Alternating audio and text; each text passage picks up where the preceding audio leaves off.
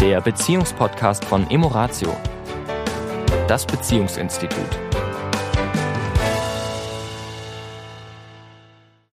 Hallo diese Woche wieder. Herzlich willkommen. Hier ist die Tanja. Und hier ist der Sami. Hallo. Ja, wir haben beschlossen, diese Woche noch einmal mit dem Thema der letzten Woche weiterzumachen. Es ging um Sexualität.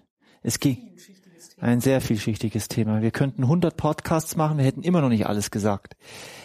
Über Sexualität, über Verbindung zwischen Mann und Frau, zwischen was ist, wenn einer der beiden spürt, er hat Lust, sexuelle Lust auf ein Thema, was vielleicht da draußen die Menschen sagen oder die Gesellschaft sagt, das ist nicht die Norm. Und wie kann ich das eventuell in der Beziehung leben oder eben nicht leben? Und welche Konsequenzen hat das? Das ist ja das, was die Menschen dann beschäftigt. Ich würde gerne noch mal kurz ausholen zum Thema Mann und Frau und Sexualität. Es geht ja ganz oft um das Wort Befriedigung. Da ist das Wort Frieden drin. Befriedigung. In erster Linie möchte ich meine eigene Befriedigung. Ich habe das Gefühl, da ist Energie, die will raus, da ist Erregung. Ich möchte gerne wieder entspannt sein, wieder, entspannt sein, wieder Frieden spüren. Und natürlich sagen wir alle intellektuell und ich möchte natürlich auch meinen Partner, meine Partnerin befriedigen. Was für ein Wort. Glücklich machen. Ja, ein toller Sexpartner zu sein, eine tolle Sexpartnerin zu sein, ähm, so dass es uns beiden Spaß macht. Und wenn wir ein Stück noch tiefer gehen, ist Sexualität natürlich ja schon fast was Heiliges, schon fast was Religiöses, denn zwischen Mann und Frau kann natürlich auch eine tiefe Verbundenheit entstehen, eine, eine Sprache ohne Wörter, wo wir uns nur in die Augen schauen, wo wir uns berühren, wo wir die Augen schließen, wo wir uns vielleicht fallen lassen können, wo wir uns hingeben. Das alles ist sehr schön und auf der anderen Seite natürlich kann es auch die Sexualität etwas schwer machen, kompliziert machen. Der Ausgangspunkt war die letzte Woche, was ist, wenn sich etwas zeigt in der Beziehung, zum Beispiel ein Fetisch und der drängt sich da so ein bisschen dazwischen, weil der eine will es und der andere will es nicht. Oft ist ja der Fall, dass einer sagt, ich habe das jetzt so lang verdrängt mhm. und habe jetzt festgestellt, wie wichtig mir das ist. Mhm. Und möchte das in meinem Leben nicht mehr missen. Und so fatalistisch schon an die Sache rangehen, also die Fälle haben wir ja immer mhm. mal wieder, dass sie auch bereit sind, die Beziehung zu opfern. Ich mhm. jetzt mal wirklich so mhm. brutal. Ja, und der andere natürlich oftmals in dem Zugzwang ist, zu sagen, ich möchte ja meinen, meinen Partner oder meine Partnerin nicht verlieren. Mhm. Und auf der anderen Seite will ich natürlich auch mich nicht erpressen lassen. Mhm. Ja, und vielleicht Dinge tun, die mir widerstreben oder wo das Gefühl eben sagt, nee, das ist also ganz und gar nicht meins. Also das ist ja das Dilemma, mhm. in dem die Menschen dann häufig stecken und dann ja. hilflos sind und sagen, was mache ich jetzt? Ja? ja. Und das hat eben oft damit zu tun, dass, dass wir gelernt haben, dass es äh, so oft in Schwarz-Weiß zu denken. Also trotz aller Dualität, ja, die ja auch in Schwarz-Weiß liegt, gibt es trotzdem 50 Shades of Grey, also 50 Grautöne. Mhm. Ja, also es gibt einfach ja noch unterschiedliche Tönungen dazwischen, unterschiedliche Möglichkeiten dazwischen. Ja. Und unser Job ist es ja immer, ähm, den Menschen den Blickwinkel etwas zu vergrößern und zu sagen, okay, auf der einen Seite ist jetzt dieser, dieser Fetisch, dieses Bedürfnis, diese sexuelle Fantasie, wie auch immer. Und auf der anderen Seite ist dieses Gottes Willen. Und das so zusammenzubringen, dass es eben innerhalb der Beziehung Raum hat, für das eine und auch für das andere. Das ist ja letztendlich die Kunst. Ja, denn was du gerade beschreibst, wäre ja dann eher die Sucht. Also wenn ein, ein Mensch zu uns kommt und er sagt, ich kann nur so, dann würde ich sagen, dann wäre ein Weg angebracht, davon loszukommen. Denn wer nur essen kann den ganzen Tag oder wer nur rauchen kann den ganzen Tag oder wer nur das eine in der Sexualität nur die Sexualität so erleben kann, wird sich natürlich isolieren. Und es ist auch wieder nur eine Überzeugung im Kopf, die eben sich so festgesetzt hat. Ja. Das ist die Vorstellung, dass es ein Teil von mehreren Teilen sein könnte, oft in dem Moment nicht denkbar ist. Ja. Und wenn es wieder denkbar wird, dass es ein Part ist, aber nicht das, was alles ausmacht, so wie du sagst, dass es dann zwanghaft wird. Ja. Ja, und sagt also nur noch so, das ist ja für den Menschen per se nicht hilfreich. Ja. Weil alles Zwanghafte hemmt uns ja und, und verschließt uns ja auch neue Möglichkeiten. Diese Entscheidung zu treffen, zu sagen, ich möchte mich nicht von einer sexuellen Fantasie oder einem Fetisch, wie auch immer, beherrschen lassen, mhm. sondern es soll eine Spielart oder eine, eine Facette von meiner Persönlichkeit sein. Ja. Und mehr auch nicht.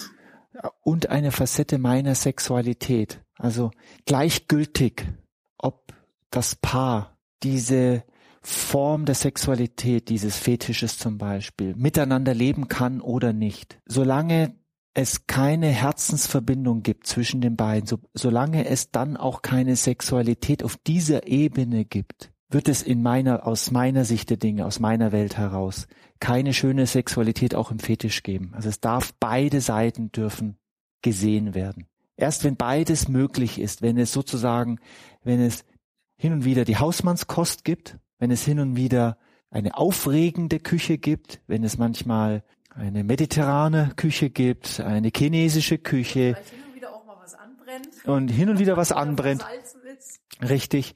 Erst wenn diese Facetten möglich sind, dann darf das andere immer mehr darf dann das andere auch vielleicht seinen Platz haben. Und das kann nur das Paar selber entscheiden. Ja, ich glaube, dass einfach Gelassenheit und auch eine Portion, ich sage jetzt mal Humor bei dem Thema mhm. sehr hilfreich sein. Unbedingt. Ja, weil oft wird so eine eine ja, Schwere oder ein, ein, ein Drama in dieses Thema gebracht, was eigentlich ja das schönste Thema der Welt sein sollte. Mhm. Und das leichteste und lockerste. Und trotzdem wird es oft zu eng gemacht und mhm. so. Nee, es spielen, es spielen oft sehr harte Verurteilungen eine Rolle. Also je konservativer und je mehr Wertvorstellungen wir erzogen bekommen haben in Sachen Sexualität, dass es da nur zwei, drei Möglichkeiten gibt, ja, ich sage jetzt mal auch im Tun zwei, drei Stellungen, die anderen sind verboten, haben wir auch. Wenn ich das mal auf die eine Seite der, der Skala nehme und auf der anderen Seite der Skala, was auch immer dessen Wünsche und Vorstellungen sind, und ich möchte an der Stelle vielleicht etwas ausklammern. Ich bin der felsenfesten Überzeugung, dass Gewalt keine Form von Sexualität ist. Da geht es um Macht. Da geht es um Macht. Also Gewalt, wo die kann physischer Natur sein und die kann körperlicher Natur sein, wo jemand, einer der beiden, gezwungen wird, aus irgendwelchen Gründen irgendetwas zu tun, was er nicht tun möchte. Ja, also das, das, das meine ich mit Gewalt. Weil die SMler unter euch das, das ist ja eine Spielart auch, ja. wo beide, wo zwei erwachsene Menschen ja. miteinander eine Vereinbarung treffen. Ja, übrigens, die, die wir kennen. Das hat nichts mit, das ist nicht das, was wir eben mit Gewalt meinten. Ja. Übrigens, die, die wir kennen, die diese Form der Sexualität leben, sind sehr, sehr achtsam miteinander, sind sehr, sehr rücksichtsvoll und sehr, ähm, haben ein sehr hohes äh, Vertrauensniveau. Und der, der devote Partner, wie man ja so schön sagt, ist ja oft der, der auch bestimmt. Ja. Auch wenn das paradox klingen mag. Ja. Der da letztendlich ein Stück weit es in der Hand hat, auch. Also der, der das schon mal erlebt hat und dieses Spiel schon mal gesehen hat, weiß, dass da sehr, sehr, sehr, sehr feine Regeln und die Regeln werden sehr konsequent eingehalten. Aber das ist jetzt gar nicht mal der Punkt, sondern was machen jetzt die Paare, die mit so etwas konfrontiert sind? Das war ja auch die Frage, die wir das letzte Mal hatten. Und da gibt es Regeln, die, sage ich mal, übergreifend sind. Also die, wo man sagen kann, das wäre so eine Art Überschriftregeln. Da wäre zum Beispiel, zum Beispiel zu sagen, der schöne Satz, alles ist erlaubt. Da kriegen manche feuchte Hände und Schreck. Ja. Denn es geht nicht darum, alles ist erlaubt im Sinne von tun, sondern auch im Sinne von sprechen. Also sprich, jede Frage ist erlaubt und auch jede Antwort ist erlaubt. Das heißt, mhm. auch ein Nein ist erlaubt. Mhm. Und wenn, wenn das immer mehr die Regel ist in einer Beziehung, mhm dass jede Frage und jede Antwort und auch sonst alles erlaubt ist, dann brauche ich ja auch keine Tabus. Weil dann kann eine gegenseitige Annahme passieren, wo ich mich zeigen kann, weil ich weiß, okay, ich werde für das, was ich da zeige, nicht verurteilt, abgelehnt, abgestraft oder wie auch immer. Es hat keine negativen Konsequenzen. Weil das ist ja oft der Grund, warum Menschen sich nicht zeigen, weil sie negative Konsequenzen befürchten. Mhm.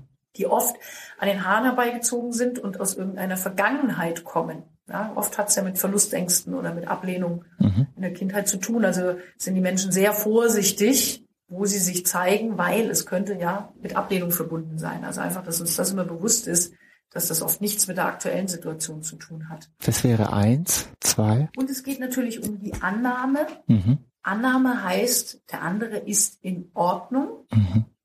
und ich muss es nicht genauso sehen oder mitmachen. Ja. Ja, das wird bei Annahme manchmal verwechselt. Ja. Das Annahme gleichbedeutend heißt, jawohl, ich sehe das auch so. Und das ist nicht das Gleiche. Annahme heißt einfach nur, aha, interessant, was du da für ein Fetisch oder was du da für eine Fantasie hast. Okay. Und Ja, das kann ich mir nicht vorstellen oder okay, lass es uns mal ausprobieren. Ja. weil sonst sind wir nicht auf Augenhöhe. Weil äh, wenn wir den, den, der den Fetisch hat, also wenn wir sagen, das ist völlig in Ordnung so, heißt das nicht, dass der, der, der es nicht hat, irgendetwas erfüllen muss, was er nicht mag. Also ich, das möchte ich an der Stelle nochmal ganz klar zum Ausdruck bringen.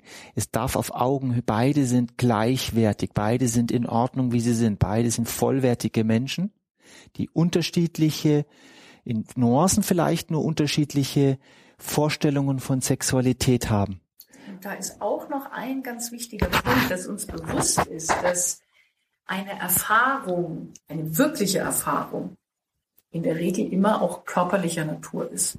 Weil sonst bleibt sie ein Hirnkonstrukt. Mhm. Das heißt, wenn ich eine sexuelle Spielart, so will ich es mal nennen, in meinem Kopf verurteile im Sinne von Gottes Willen, das kann ich mir überhaupt nicht vorstellen, darf mir einfach nur bewusst sein, es ist keine Erfahrung. Es ist ein Konstrukt, eine Bewertung meines Gehirns aufgrund meiner Beurteilungen. Deswegen die Einladung, durchaus die ein oder andere Sache, gerade wenn der Partner vielleicht die Initiative ergreift, durchaus auch mal auszuprobieren, um dann zu entscheiden, mag ich oder mag ich nicht. Mhm. Weil bevor ich es nicht körperlich erfahren habe, kann ich es im Prinzip Mhm. nicht wirklich beurteilen. Mhm. Und natürlich dürfen wir immer unsere eigenen Grenzen wahren, gerade wenn es äh, natürlich um körperliche Unversehrtheit geht. Äh, sorgt für euch, schützt euch, keine Frage. Ja, Ja, nur wie gesagt, wir haben ja auch manchmal wirklich Fälle, wo selbst eine, ein Stellungswechsel, was du vorhin sagtest, schon mit einem Gedanken verbunden ist von, das geht doch nicht. ja, Äh, und da einfach zu sagen, probier das doch mal aus und schau doch dann hinterher, ob du Ja oder Nein dazu sagst. Also ein bisschen, ein bisschen das Fenster zu öffnen und zu sagen, ich probiere auch mal was Neues aus. also beide gehen aufeinander zu.